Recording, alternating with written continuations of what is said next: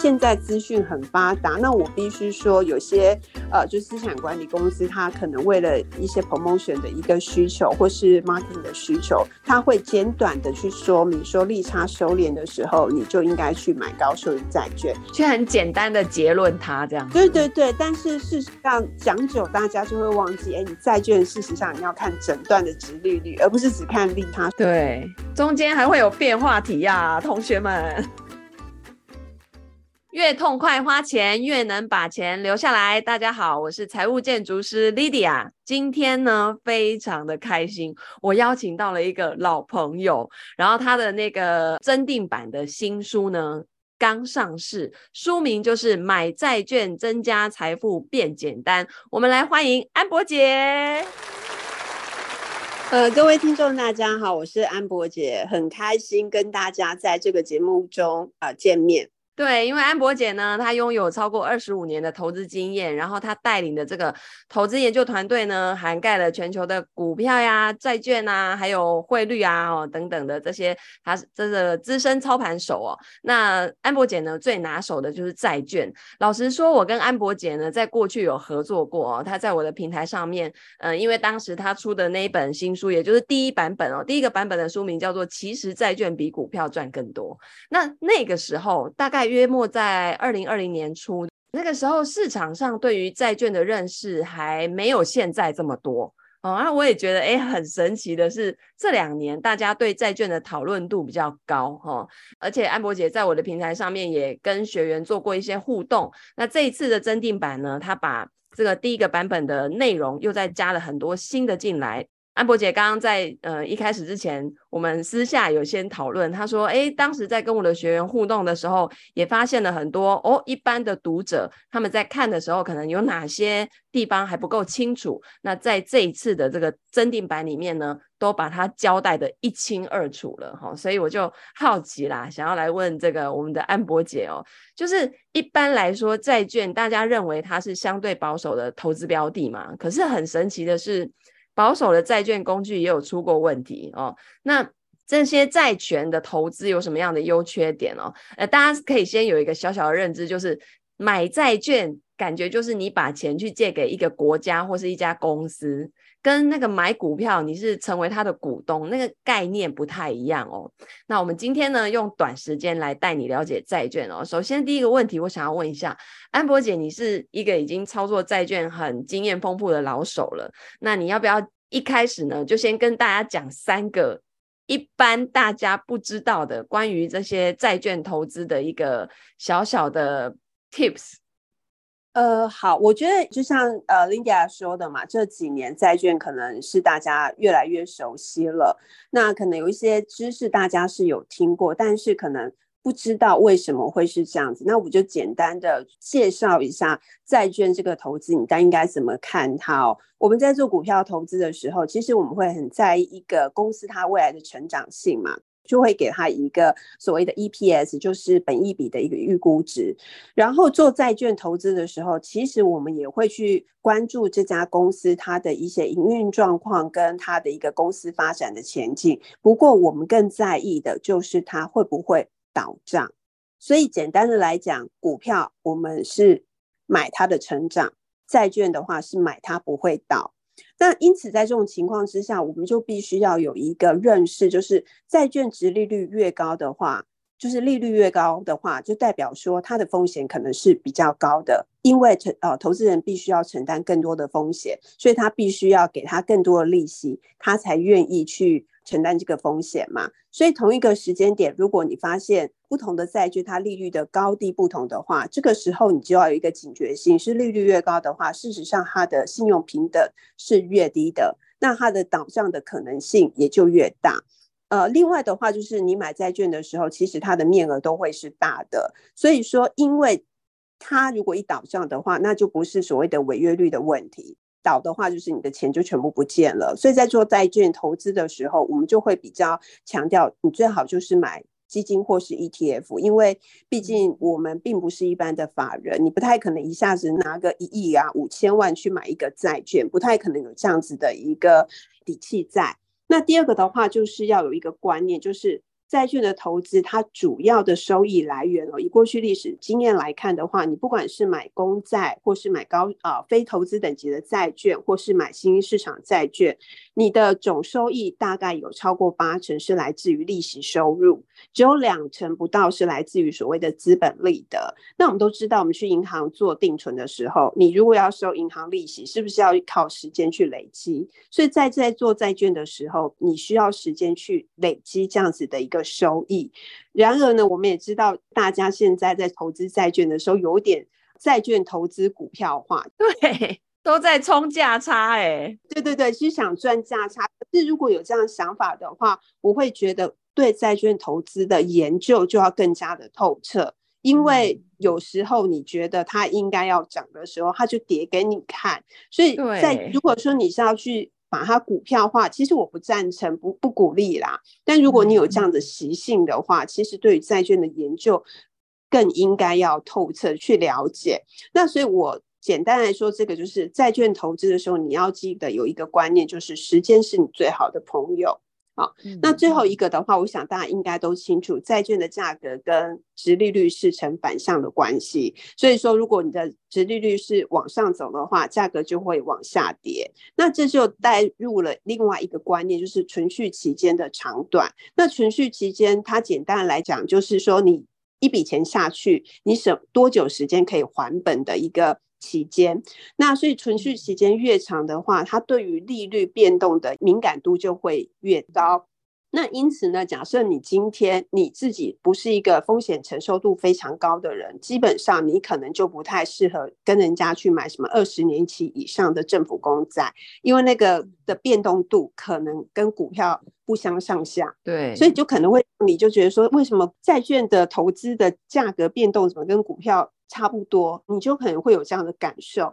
另外的话，就是存续期间，因为它是跟着利率敏感度嘛，所以存续期间的长短，事实上你也可以速算价格。譬如说，如果说你的债券存续期间是二点八年，那你一百万的一个债券的话，它基本点就是零点零一个百分点 percent 的话，你每变动一个百分点的话，你的价格就是变动两百八十块。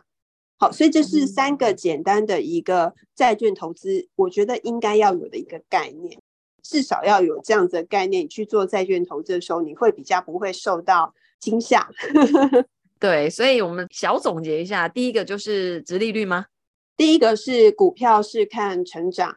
债券是是看会不会倒掉，对对对，嗯，这大家可以把它返回来，那个最基本最基本的就是你借人家钱，你就不希望他倒闭嘛，因为你的钱就血本无归了哦，就是这个概念。对对对，那第二个呢？第二个的话就是债券，它主要收益是来自于利息嘛，所以利息要时间累积哦，就是时间它是你债券投资最好的朋友。嗯，对，所以呃，做债券以收息为百主要的收益来源，那价差呢只有百分之二十。好，好，然后第三个就是存续期间嘛，对不对？对，没错。嗯，好，所以这几个基本的观念大家一定要先有哦。那所以刚提到那个长年期的。比如说政府公债也好啊，去年年底开始哦，我在网络上就看到好多个 KOL 都在讲啊，美债啊已经到了很值得投资的地步啦，吼，然后结果买完之后好像也没涨哦，这反而这今年以来那个股票喷得更凶哦，那这个安博姐怎么看待呢？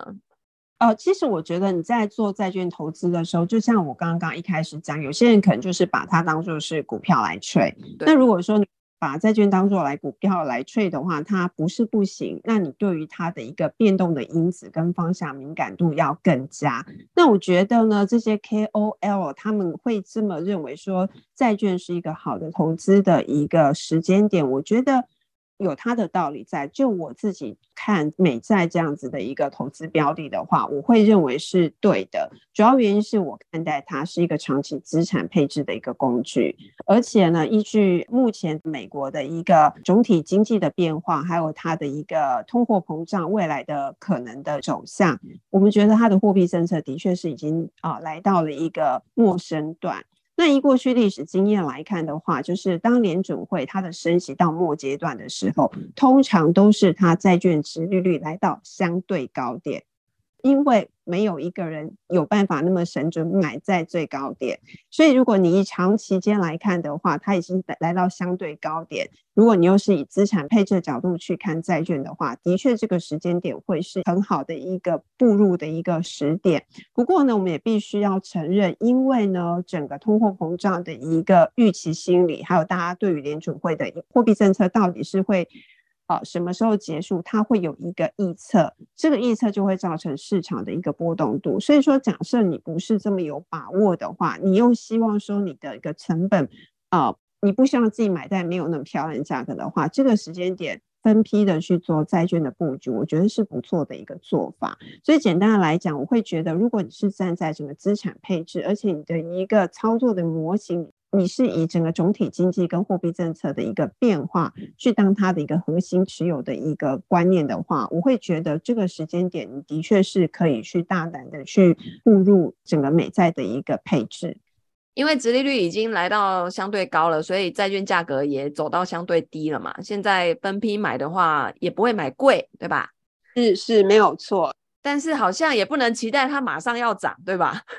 呃，对呀，因为就 是像我刚刚一开始就跟大家讲嘛，你如果把债券当做股票来 trade 的话，你一定会失望了，因为它本来就不是股票这样子的一个性质的东西，那只是因为市场的一个评价，市场交易的价格一定是大家对这个东西目前的一个预期心理嘛，所以它一定会造成一些价格的波动，那这个波动可能就会让你觉得不太舒服。不过我必须说，这些 KOL 是专业的啦，因为他们的看法我自己本身是认同的，就是以整个自配置跟现在景气循环，包括货币政策的一个方向性来看的话，的确是应该可以逐步去介入整个公债的部位。这个我个人是赞同的。嗯，OK，那就安博姐来看的话，我们在买卖债券的时候，有没有哪一些讯号可以去观察？比如说总体经济方面的什么什么指标嘞，还是有什么灯号？像我们那个古雨老师零零五零会有台湾景气对策灯号嘛？那债券这种东西会有吗？呃，其实投资债券，我觉得第一个当然是我我会比较还是回归长期投资。然后假设大家可以接受这样的一个呃想法的话，嗯，那么的话，我们就可以去想想看，你买的到底是公债还是信用债券？好，公债或信用债券，它着重的东西就不会一样，但是它有一致性的呃脉络可循。那公债来讲的话，它最在意的就是所谓的利率的变动，就是央行的一个货币政策。所以这个时候，我们就必须非常清楚知道。各国中央银行，它一般来讲最重要的任务就是控制通货膨胀，再的话就是重视所谓的经济成长的一个状况。所以假设今天你是要买美债的话，你对于整个美国的一个 CPI 的一个变动，还有就是整个经济成长的一个变动的一个情形，你要一个基本的一个了解。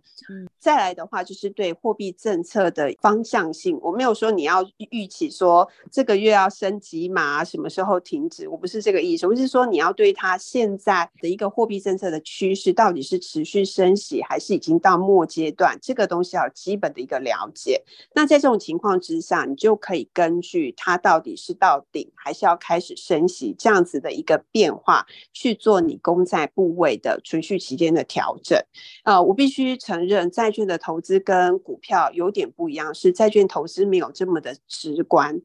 它必须要有一点点的变化。但是你习惯之后，你大概就会有一个反射动作，知道说哦，今天要开始降息了，我就要把我存续期间拉长，我才可以去享受降息之后整个殖利率往下走的价格上涨的一个优势。那假设我今天发现未来的啊通货膨胀有可能会往上走了，我这个时候我就会去换成短的存续期间的债券，因为我要降低我的利率风险，因为债券。的价格跟殖利率呈反向变化，你只要熟悉之后，你只要有这样判断，你自己就可以去做啊、投资组合的调整。那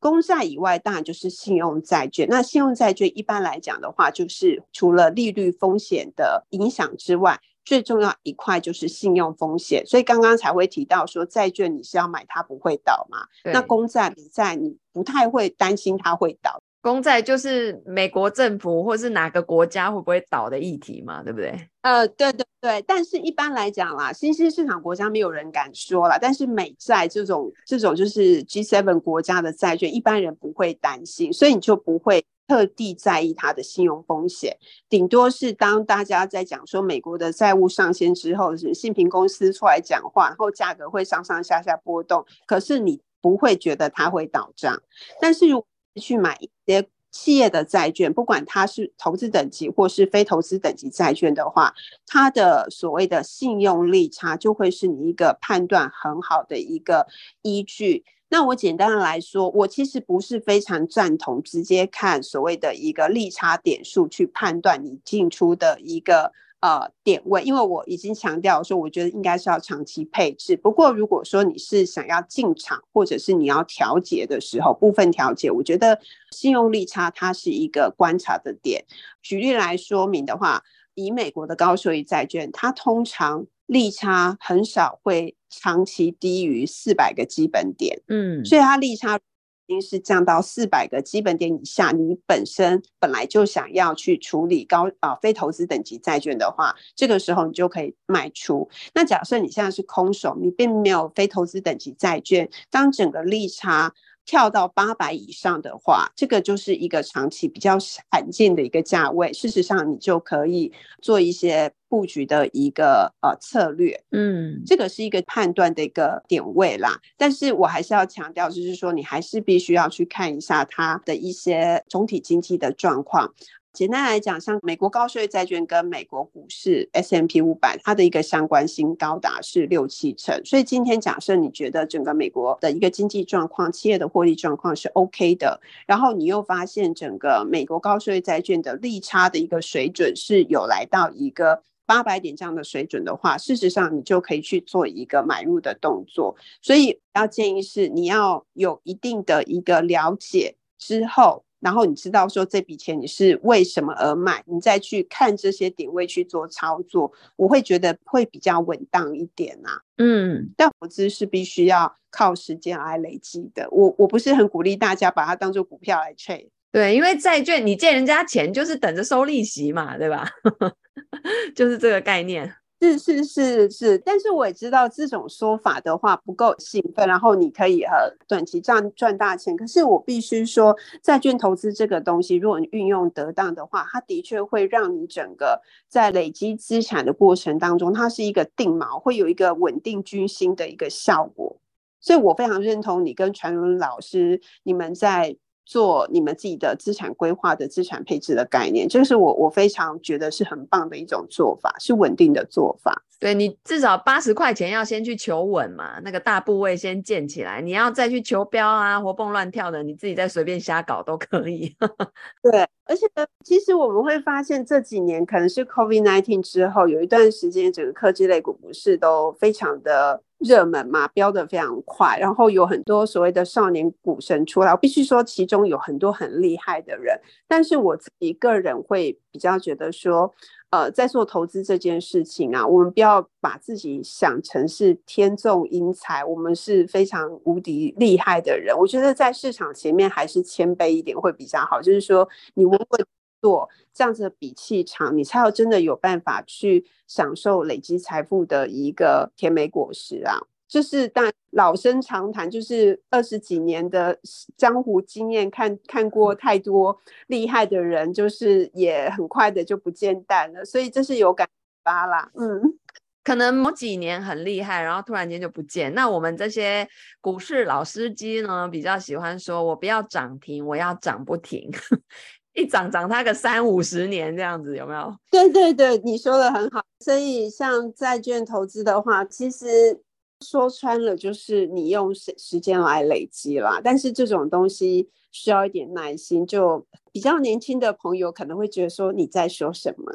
我要提早退休，我怎么可能慢慢累积？可是这真的是一个稳道理啦。嗯。对，而且我的经验看见的就是，通常很急着想要拿到结果的人，最后百分之八九十以上的都会不如预期，反而有些有些人甚至要砍掉重练，从头来过的，真的。但是他还愿意砍掉重练，还不错啦，就是怕一错再错，只是担心有这样的状况而已。对 对对，哎，艾摩姐，你刚刚一直提到那个利差利差，它是指什么东西减什么东西的结果吗？OK，呃，利差的意思，很抱歉，我又有点专业的傲慢，没有讲清楚。利差的话，就是譬如说，我是非投资等级债券，就是以前旧称的高收益债券，非投资等级债券，如果它的殖利率是八个 percent 好了。百分之八好了，但是同一个差不多天期的一个呃政府债券，它假设是三个 percent 好了，那八趴减掉三趴，中间五趴，就是大部分会认为说是你去买这个信用债券，你额外愿意承担的一个风险贴水，所以就是一个信用利差。嗯、那一般来讲，我们在做债券的一个价格分析的时候，我们会把这个。信用利差来评估，说这个信用贴水到底足不足够去弥补、去 cover 我所承担的风险，所以才会有所谓利差扩张或利差收敛这样的说法。不过我这边要提醒大家，这个只是我们评价时候的一个指标。嗯，最终债券价格的变动还是看整个殖利率，因为你有可能会遇到一个状况，就是我的。利差是收敛的，利差收敛是代表说我会赚钱，但是你有可能下面的公债它的殖利率是反弹的，反而是说你利差收敛一个 percent，但是你的公债反弹两个 percent，你整个 total 值利率反而是从八趴变成九趴，你反而是赔。的，所以这个东西都会是我们在投资的时候必须要小心一点，因为现在资讯很发达。那我必须说，有些呃，就资产管理公司，它可能为了一些 promotion 的一个需求，或是 marketing 的需求，它会简短的去说明说，利差收敛的时候，你就应该去买高收益债券，去很简单的结论它这样。对对对，但是事实上讲久，大家就会忘记，哎，你债券事实上你要看整段的殖利率，而不是只。看利他，对，中间还会有变化题呀，同学们。对对对对对，所以这个就是在做投资的时候，不要把它想的太简单，因为它不容易。但是如果你都懂的话，你做的时候就可以把它变得很简单。但是假设你都没有去了解它，只是东一块西一块去拼凑的话，就很。可能误入歧途，然后就觉得债券是什么东西？为什么想起来是保守，反而还让我赔钱？我遇过这样子的投资人。嗯，哎，那刚刚提到美债哦，最近就是中国啊跟日本啊都在大量的抛售美债。那你看这个持有的大咖都在卖了，那这样子有买美债的人会不会有什么影响？我觉得这是就是要回到我们一开始讲的，你持有债券目的是什么？那像我们如果是持持有债券是长期资产配置为目的的，其实不需要太过紧张，因为我们都知道你债券是什么，我钱借给你，然后按时领息，到期你把本金还给我嘛。所以假设你是长期持有的话，你根本不需要在意市场这样子上上下下的一个波动，因为这个也是所谓的一个中国跟日本大量抛售美债，它一定会在市场上造成所谓价格影响。短期价格一定会有这样的情形，嗯、但是呢，你回归整个长期，你还是要去看，你觉得美国会倒账吗？这件事情，它美国会不会倒账？如果你觉得它不会倒账，你真的就不需要太过于担心。你真的要回过头来看，是说你在配置的时候，你对于整个货币政策的想法是什么？假设你今天是要动态配置的话。在可能觉得它要升息的时候，你就是要缩短存续期间；要降息的话，你就要拉长存续期间。你就会回归比较单纯去看这件事情，不会被市场这些杂音所影响。所以简单来讲，就是说你自己的心要定啊，嗯，否则的话讯息太多了，你就进进出出，然后就会呃交易商很开心。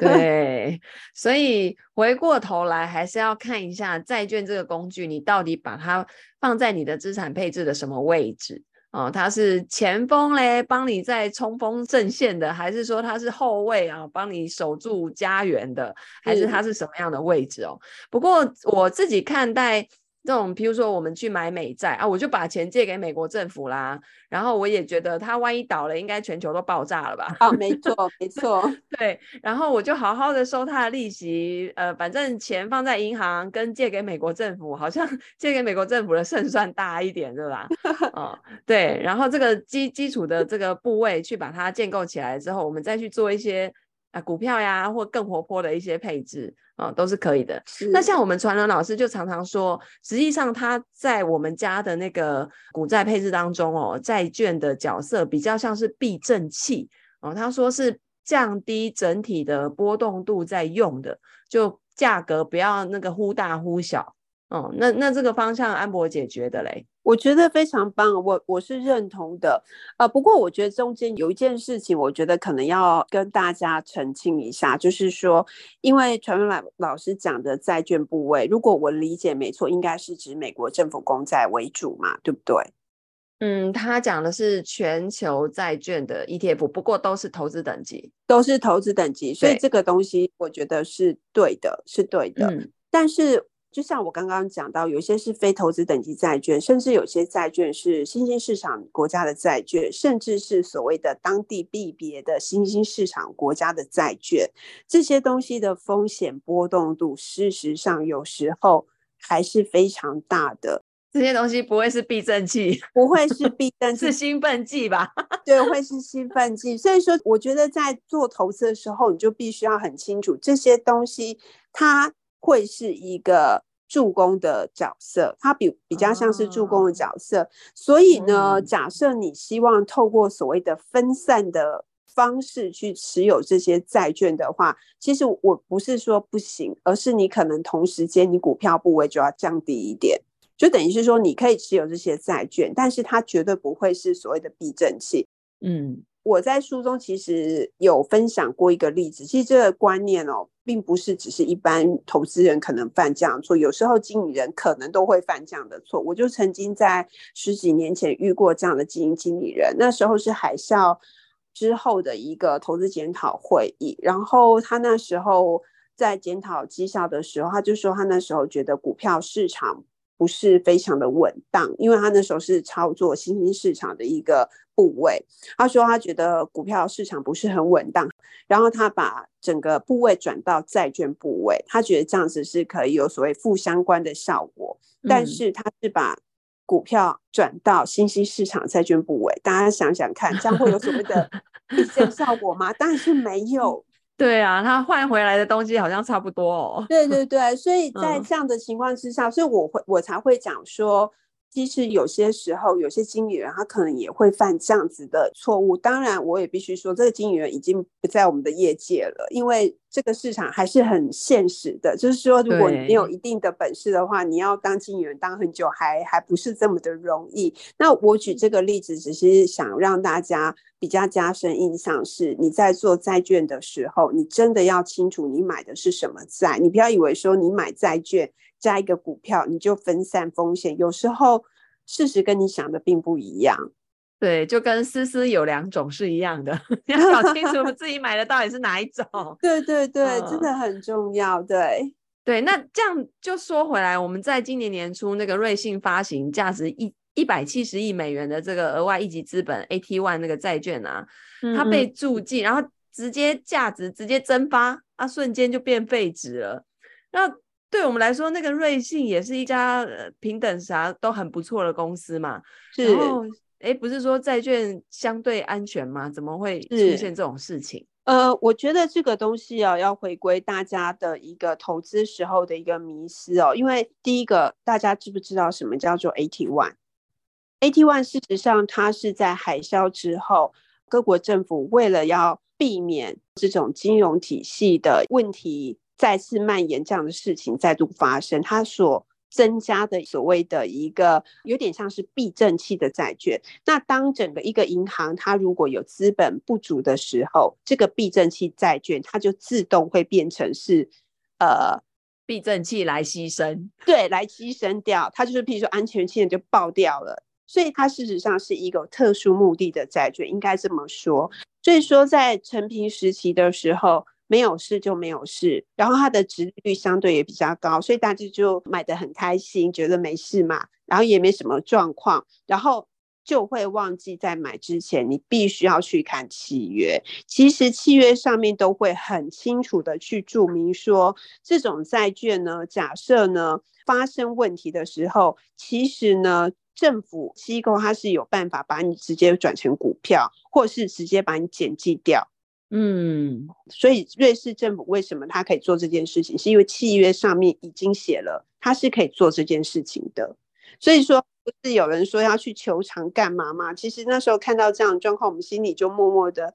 哀悼，就是说，基本上，因为它就是照合约行事，对，所以你在买债券的时候，你不要一厢情愿认为说，哦，这个是某某机构发的，所以很安全。其实并不是的，因为债券的形态它有很多，譬如说，它有次顺位的债券，次顺位债券意思就是你的偿债顺位就是在后面，在人家后面，对对，在人家后面。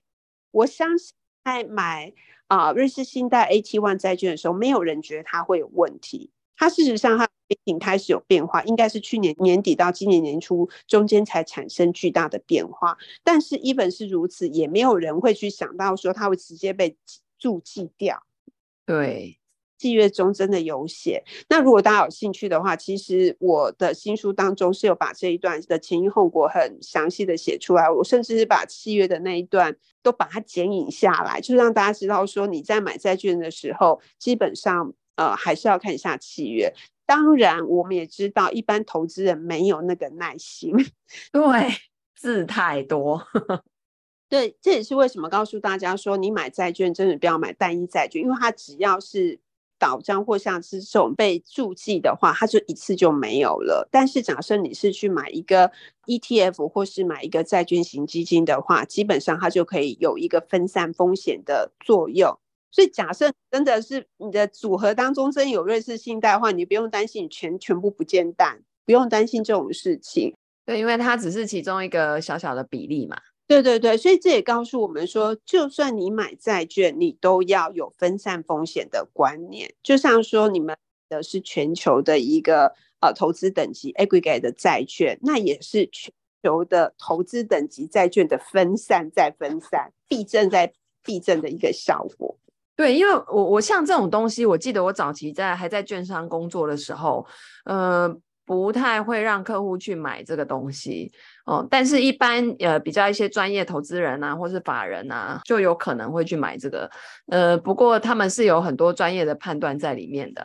对，因为像我我自己本身是在资产管理公司工作嘛，我们当然是买单一的债券，嗯，但是我们把它弄成一个投资组合。所以虽然说我们可能买的时候是一百万美金、两百万美金，甚至是一千万美金这样子买，但是那是我们投资组合的一部分，所以我才会在呃刚刚有提到说，我们毕竟没有这么多的资金有办法去做投资，你去做一个单一债券，除非你对它非常的有把握，但是我想应该没有人敢说他有办法去保证一家公司百分之百不会倒账。因为毕竟一个债券发下去，它可能是好几年。那这家公司它现在财务状况 OK，但不代表它未来的一个营运状况还是会这么的好。否则的话，就不会有一些信评机构，它必须要定期的去 review 不同公司、不同企业它的一个信用评级，也不会有所谓的有些公司从。呃，投资等级债券被 downgrade 到所谓的非投资等级债券，甚至是会到 CCC 呃等级的一个情形。所以这些东西都是我们在做债券投资的时候，是必须要有这样子清楚的觉知，而不是就说哦，债券安全我就买，嗯，这样比买股票还危险。我我必须这么说。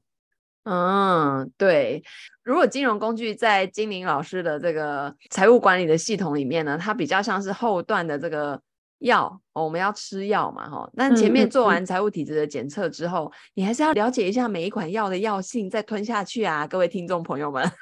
没有他，可是我也知道啦，就是我们。人都会有惰性，因为包括我自己也一样，就是说，我们这时候我们相信专业，其实这是一个偷懒的说法啦。就像说，呃，我对于自己适合什么样的发型，事实上我自己没有什么特别的感觉，所以我每次去剪头发，就是说，啊，你看着办，我相信你决定。对对对对，就是偷懒。嗯，但是我必须讲，钱这件事情，它会影响到我们的生活品质，也会影响到我们的。人生，我必须这么说，它不是最重要，但是它是的确是一个关键。那尤其是自己的钱，我真的是觉得需要花时间去了解、去认识，然后花一点点投资去了解它，上上课，或者是去看看一些频道上面的一些说辞，或者是去买一些书，我会觉得这些都是一种练习。对自己的一个人生，我觉得是有正向帮助的。因为否则的话，我也看过有些投资人是误信一些说辞，譬如说之前不是有一些境外基金的一个投资人，他们就是相信所谓的一个定期配息的说法，结果。血血本无归嘛，因为新闻闹很大，我们也不要特别的 highlight 说是哪家呃基金公司，但是这些事情为什么会层出不穷，不断的在我们身边发生？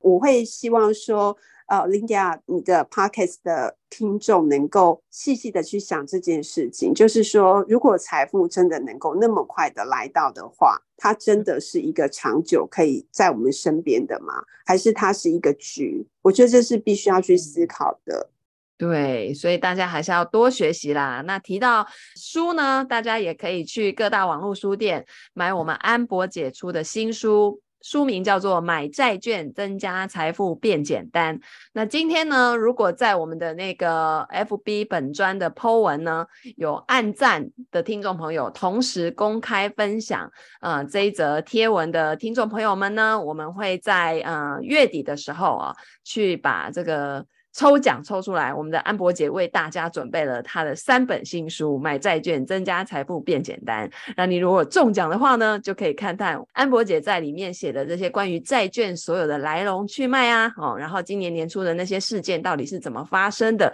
在里面都会有哦。好，那我们今天非常谢谢安博姐，谢谢 Linda，谢谢各位听众。